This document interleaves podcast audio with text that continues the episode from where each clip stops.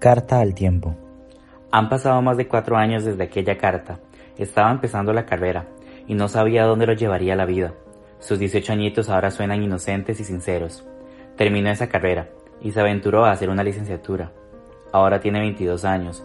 Parece increíble. Sé lo que pensaba al momento de escribir esa carta. Acababa de terminar con su primer novio y se hacía un millón de preguntas sobre si conocería a alguien más o si volvería a sentirse igual. Si le contara todo lo que ha vivido desde entonces no me creería. Aquellos desconocidos de la universidad se han convertido en sus confidentes. Se llevó personas increíbles e incluso algunos se han convertido en amigos. Y sí, los de siempre siguen ahí. Ahora es un poco más fuerte, se lo prometo. Tuvo que aprender a no enojarse con su pasado. Se ha perdonado, aunque no lo crea. ¿Recuerda cuando huía de las luchas LGBTQ+. Ahora para usted eso es impensable.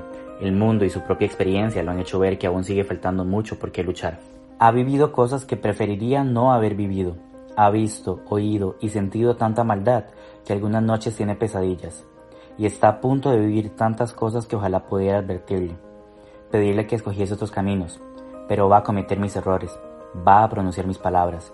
Lo van a engañar. Va a llorar en esos pasos fallidos. No se preocupe, saldrá de todas y cada una de esas pruebas. Prometo que está bien.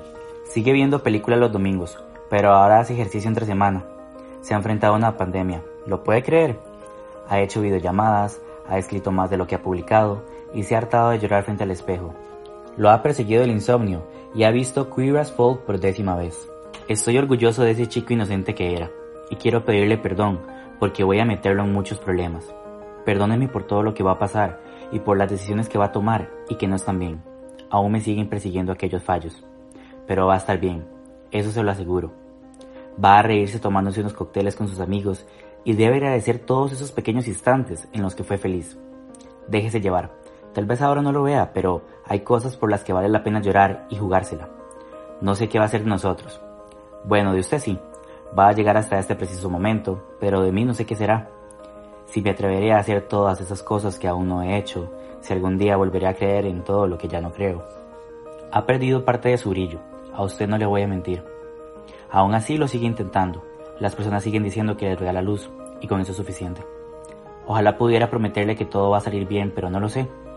Solo puedo decirle que piense con su corazón cada vez que deba tomar una decisión y que apueste por causas perdidas, porque a veces en la perdición se encuentran los mejores momentos, los más bonitos de nuestras vidas.